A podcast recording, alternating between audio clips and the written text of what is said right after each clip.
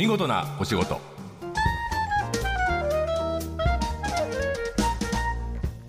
こんにちは。出版社マガジンハウスの編集者西田善太です。この時間は見事なお仕事。企業の中の人に直接お話を伺い見事な取り組みや新情報をお届けする番組です。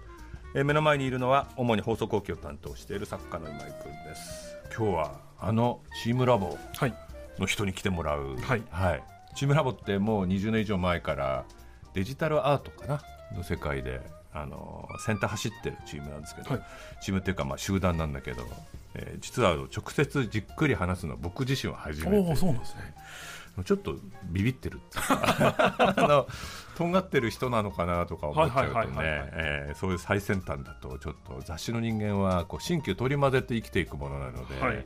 デジタルの世界走ってるとあれどうやって対応しようと思っちゃうんだけど、はい、まあ、あのチームラボ名前よく聞くようにはなっているけれど、うん、えー、ぜひ聞いている人のためにも僕のためにもチームラボって何？っていうのを先に勉強しとこうかね。はい、はい、えー、チームラボはですね、まあ、テクノロジー×クリエイティブで作品を作ったり、はい、あるいは企業の課題解決をする、うんうん、まあ、クリエイティブ集団ですね、まあ、いわゆるアプリを作ったりウェブを作ったりするあの仕事もあるけれど目立っているのはアートの部分。そうなんですよ、うん、あの僕もお邪魔したことあるんですけどチームラボプラネッツっていうですね、うんうん、えーと、施設が豊洲にありまして、はい、はい、これあのインスタグラムなんかで本当に大人気なんですけども、うんうん、このアート作品の中に入っていける、うんうん、で没入できるしあと鑑賞もできるってなんですね。影響を与えられる、うんうん、だからアート作品ってそういえば映像に囲まれているけれど、うん。はい、僕がみあのミラノ万博で見たのは、入っていくと歩くと自分の足に合わせて水の上を歩いていて水門がバーって広がったりっていう、人が入って初めて完成するような没入アートみたいな感じかな、まあ、ただ見るんじゃなくてテクノロジーの力でこう鑑賞したり体験したりできる、うん、えー、アート作品をまあ作り続けられている方々ですね。いろいろ聞いてみたいと思いますえ今日はチームラボから工藤隆さんに来ていただいてます。よろしくお願いします。あよろしくお願いします。チームラボ、えー、よく知られた名前ですよね。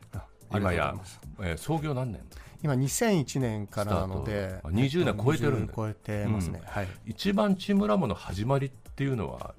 どんなあれだったんでしょうちょうど2001年なんで、うんうん、まあえー、っとウェブとかが多分メインですね。あの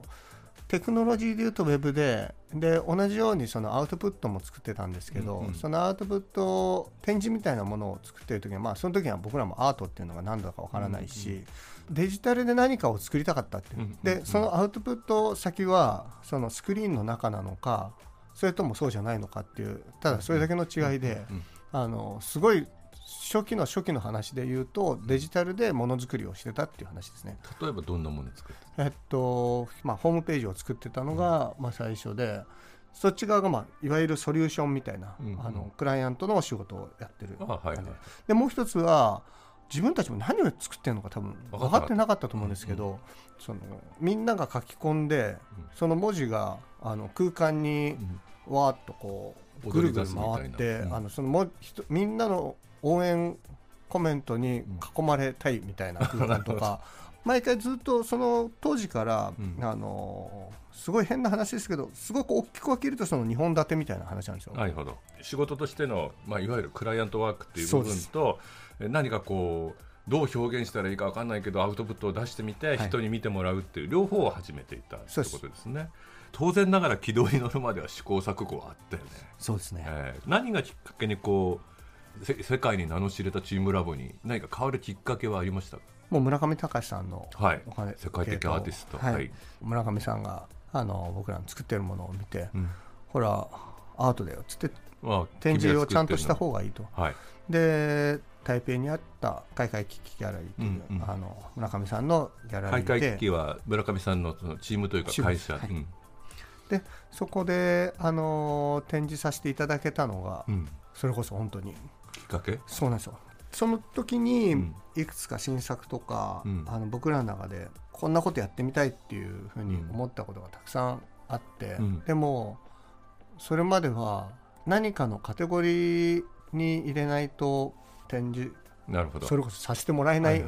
彫刻なのかビジュアルアートなのかこれどういうコンセプトみたいな説明するとか、はいはい、でこれはあの僕らの場合まだアートとしてなんか扱われてなかったので、うんうん、その中で初めて好きに自分たちがやってみたいことを、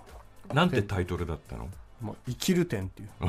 なるほど。黒澤明ですね、はい、あの2011年だったんですよ。ああそっか。震災の年だ。はい、うん、でそんなこともあってすごい強い感情で生きるっていう感情を日本全国直面したような気がしていて、うんうん。うん、興味あるのは一人の人間がじゃあずっと考えてて、はい、突然筆を取ってとかリヒターみたいに、はい、突然こう書き始めては消しみたいなのと違って、まず言葉で話し合うチームラボの場合は。作り方はエンジニアがこう作ってなんか実験してたら、うん、なんかこういう現象が起きてちょっと面白いんでなるほど。見てくださいみたいな話があって、うん、作っていく過程でだんだん見えてきて面白いね。で、まあ、作っていく過程で抽象化されていくというか、はいはいはい。まあ、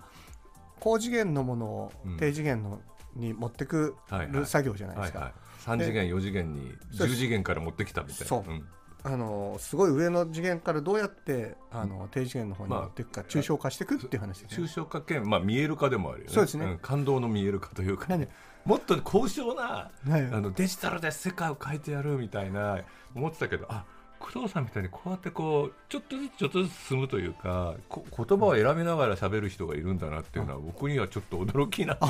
うん、ああえてよかったなって思う。チームラボ興味深い活動たくさんしているけれどじゃあ今あの聞いているあの聞いてくださっている人たちが改めてチームラボを触れてみたいと思ったら、えーとまあ、チームラボってネットで引けばいろいろ出てくると思うけど何を見に行ったらいいですかね、はい、東京だと豊洲？やっぱり。そうですね、はい、豊洲は何ていうやつでしたっけこれ？チームラボプラネッツチームラボプラネッツ、はい、惑星のチームラボはい、そうですね。チームラボプラネッツっていう豊洲にあるんだよね。新豊洲の駅前にあります、うんはいはい、そこはその体験型の美術アートというか、うん、もう完全にどうやって、うん、あの鑑賞者を作品の中の一部にするかみたいな、でもうあの中に入るのに靴も脱いで靴下も脱いで、はいはいはい、裸足になって、うん、あの作品の中に入って、うんうん、でまあ日本に住んでると、まあ、結構裸足になったりとかあの部屋の中であの靴靴を脱ぐっていうのが、うんうん、まあ、普通かもしれないんですけど、うんうん、まあ、結構海外からのお客さんとか来た時に裸足になることって、あんまり都市でなくて、うん、で裸足で作品であったりとか、うん、何かに入るなんてな感じしたことない。あそう。でそれをすることによってなんか身体性みたいなものがすごく解放されるというか、うんうんうん、よりまあ、裸足になろうよってことだから自由な感覚で見ることができる、ね、これは普通に申し込んネットで申し込んでいくような。そうですね。あの現地でも買いますけど、まあ、事前にチケットを買った方があの時間今時間ごとに、うん、区切ってあるんだね。チケットを取ってその来場人数をあのコントロールしているので、うんうんうん、はい、これからも活躍期待してますんで、よろしくお願いします。よろしくお願いします。面白かったです。本当ににあのちょっと変な言い方だけど人間臭さを感じて安心するっていうか、僕ねでも今仕事デジタルの仕事すごく多いんですけど、はい、デジタルって人間だなとかデジタルってアナログだなって言い方をしてみんなを煙に巻いてるんだけど、今日その自信が確信に変わりました。ありがとうございます。すごい嬉しいです。今日はチームラボの工藤隆さんにお話を伺いました。ありがとうございました。ありがとうございました。放送の内容は番組ホームページで順次公開していきます。見事なお仕事また来週お会いしましょう